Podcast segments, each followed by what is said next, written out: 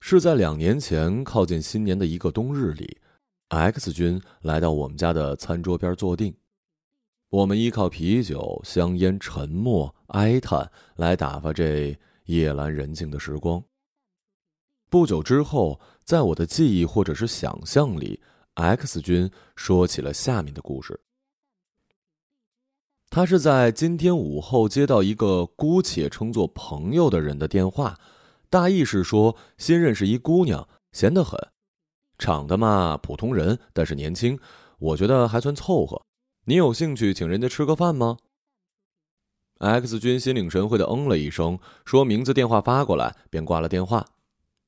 之后他便在家里闲逛，女儿只有一岁，多半是老婆抱着，也是在家里闲逛。岳母呢，则始终在厨房与饭厅之间挪进挪出，在他看来也是闲逛。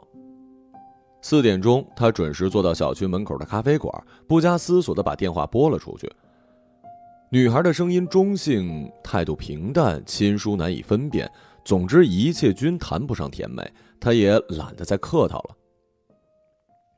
你在什么位置啊？工体。哦，工体。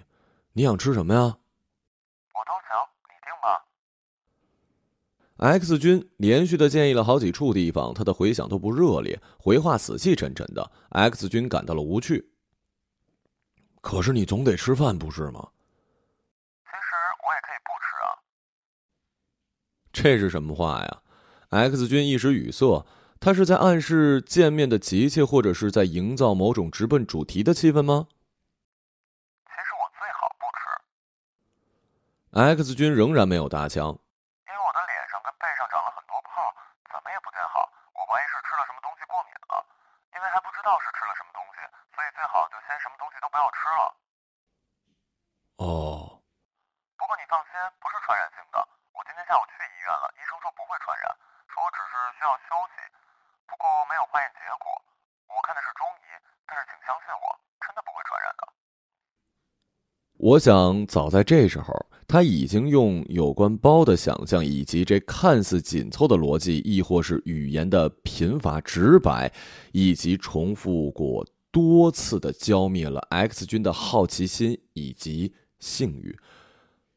化验结果这样的说法让他感到了尴尬。不放心，你可以去打电话问你那朋友，他再清楚不过了，不会传染的。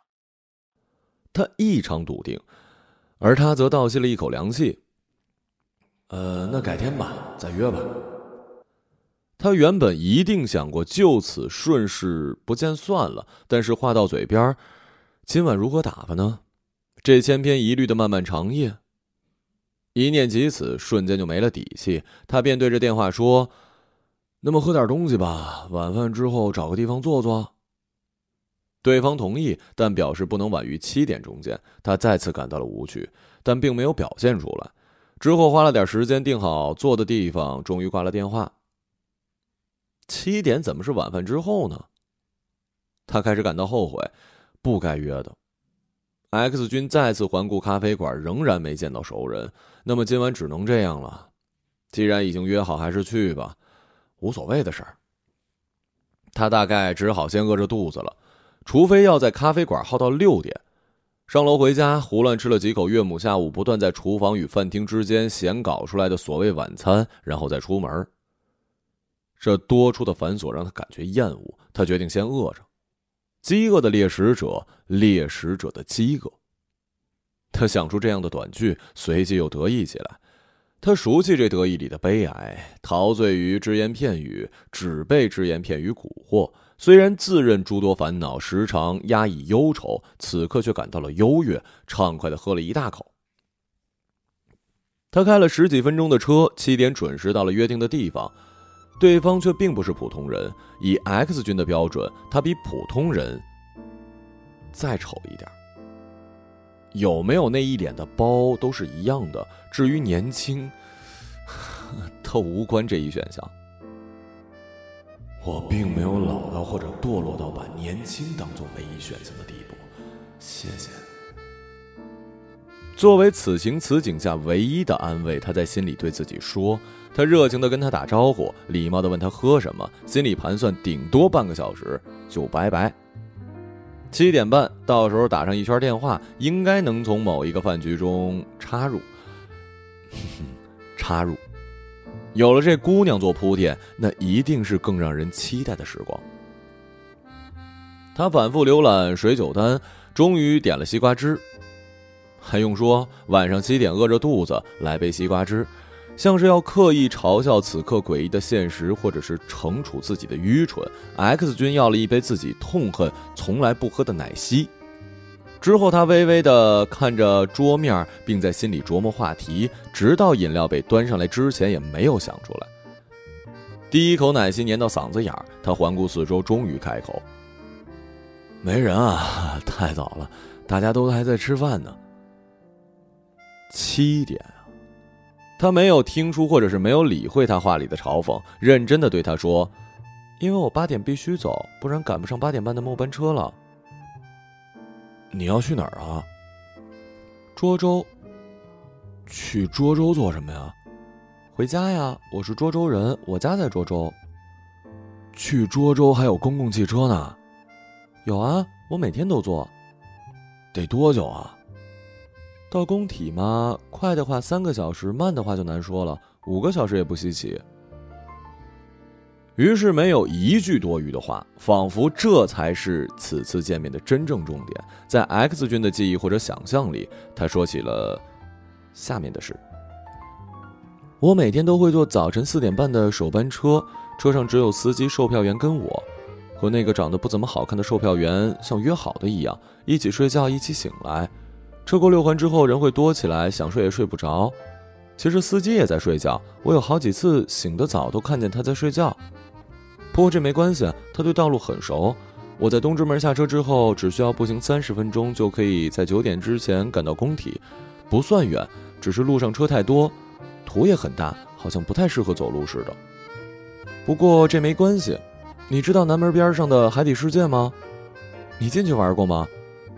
哦，对了，一般都是带小孩去啊。你女儿多大了？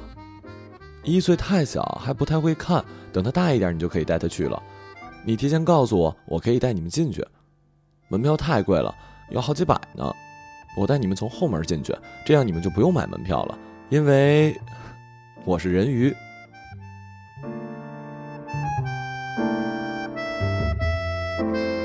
人鱼就是我穿着美人鱼的衣服在水里表演。每天三场，每场半个小时，可以挣三十五块。少吗？好像是不多，但是半个小时三十五，一个小时就是七十，按八小时一天算，一天能挣五六百，一个月就是一万多。这么说的话，工资还挺高的。是我每天就一个半小时，当然这只是一个算法了。为什么？我还真没想过。不然我做什么呢？怎么想到的？忘了。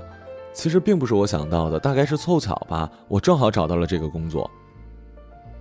人鱼，只能说我没有不喜欢。我之前在路口，就是在红灯的时候往车里发广告，那个我就不喜欢，而且工资低。跳进水里怎么也好过站在路口啊，比较放松，还可以游泳。这么说来，其实还挺喜欢的。每天坐在车里这么久，其实都在等待入水的那一刻。跟体温相比，水其实是冷的，你知道吧？我说不清那感觉，我只读过初中，不太会总结。现在的经理本来是不要我的，他觉得我条件不好，不适合。我求情给他送礼，先前的女孩又跳槽了，他才勉强收下我的。这也是一个正经职业，当然就会有跳槽啦。之前有个女孩去了夜总会，那里有一个很大的鱼缸，听说工资很高，他们肯定不要我，我条件不好。你安慰我，我自己知道，不过我确实也觉得一切都挺好的，我挺满足的，唯一就是太远了，每天坐车很麻烦，路上的时间很煎熬，有点浪费，所以才想出这个办法。我我不知道你的朋友跟你说清楚了没有？你觉得哪里方便都可以，你家或者宾馆。只要离工体不太远都没关系，你做什么都行，只要别太不正常。不过你看上去挺正常的，现在你怎么想呢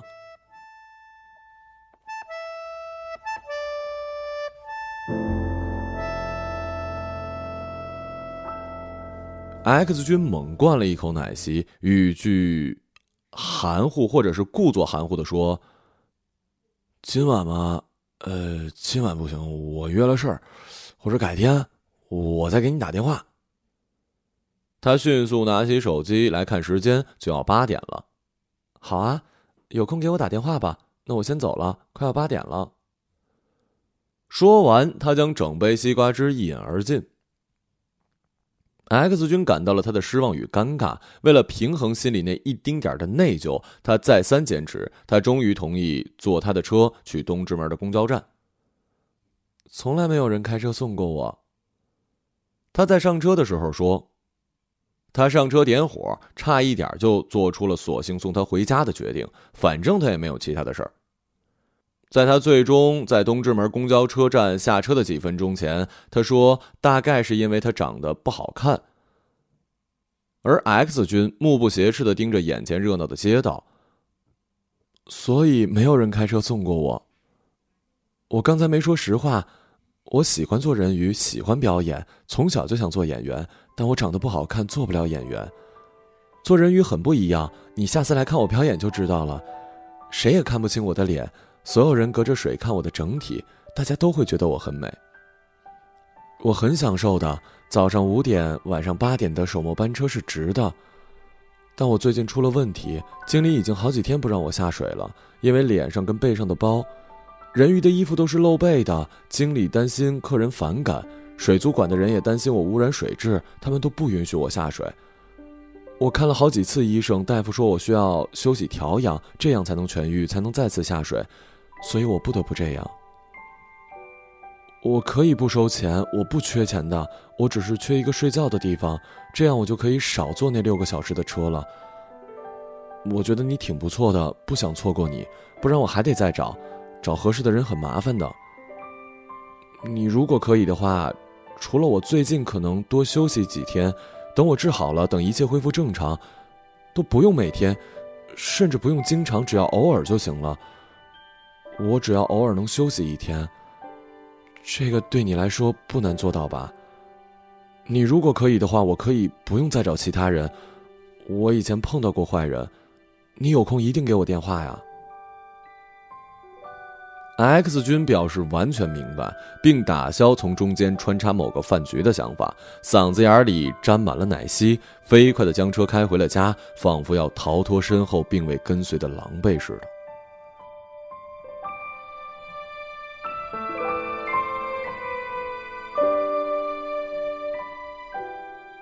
你有没有试过停好车之后，伸手握住钥匙，却无论如何都不想熄火，不想开车门，不想下车，不想上楼回家，就这么一直傻坐着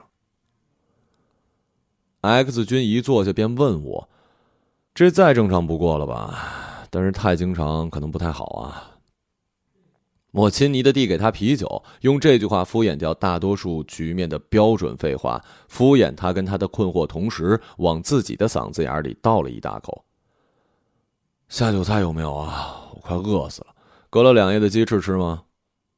哎呀，X 君面露难色的望着我，我快活的起身，再次亲昵的拍了拍他的肩，去给他找吃的。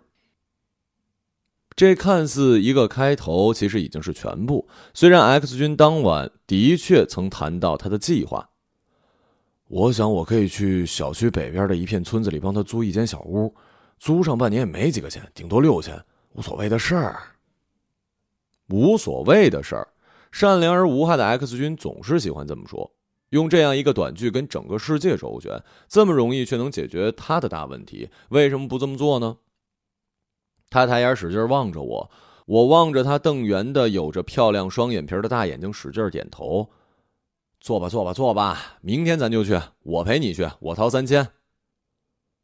X 君孩童般的笑了，他如释重负，同时被情意打动，几乎要雀跃了。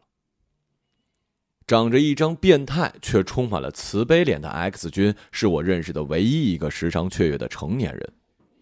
我看着他扬起脖子，将啤酒一饮而尽，却想起刚才那杯同样被一饮而尽的西瓜汁。我从不雀跃，总是忧愁，实在没什么可奇怪的。冰凉的啤酒终于冲去了口腔里奶昔的残留，嘴里塞满隔夜的鸡翅。X 君的心情终于开朗了起来。冬去春来，我们依旧密集的见面，依旧靠啤酒、香烟、沉默、哀叹来打发无论哪个季节里夜阑人静的时光。我们再也没有提到这件事儿，一次都没有。又一次，X 君的计划没能跟随上时光进行，选择了戛然而止。我许诺过的三千块也不再需要兑现。X 君没有说我帮他租房子了，也没有问你为他租房子了吗？我想是没有。他是累赘，他是谈资，他的故事给 X 君或者我所谓的善意带来的刺痛，短暂而无痕。除去在当时一点点儿，叫他而言更像是娼妓似的我的善良的自我陶醉之外，什么都不会留下。总体来说，我们根本更像是娼妓也难说。或许是嫌麻烦，大家终究为了省却麻烦而活着。就像他想省却每天六个小时的车程，或许仅仅不过是忘了。X 君当然没有再给他打电话，他没有通过审美这一关。他就不会再见到他了。而女孩呢？所谓的人鱼呢？不知是否终于痊愈，不知是否如愿的再一次入水。作为结尾，我本来想非常时髦的说，在某一次匆匆的入水之后，他豁然开朗，突然发现，在这无边界与止境的水里，如果不再上去，而是就这样一直游下去，一直跌落，或者是一直往下沉，也没什么大不了的。或许有人喜欢，但这真是让人生厌的写法。事实上，他仍是那样，并将一直那样，依靠贫乏的资源活下去，什么都不会改变的。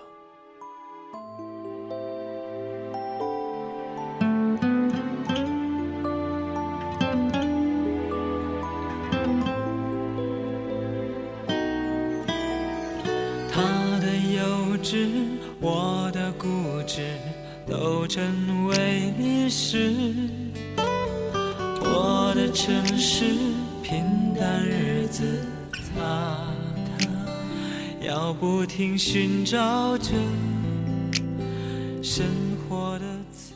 一个朗读者，马晓成。生活是这样子，不如是转身撞到现实。又能如何？他却依然对现实放肆，等着是，最后的好梦渐渐消失。放下玩具，举起双手，都没有为此。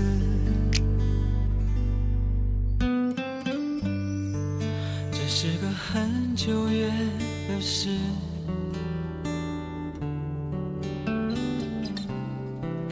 在歌舞升平的城市，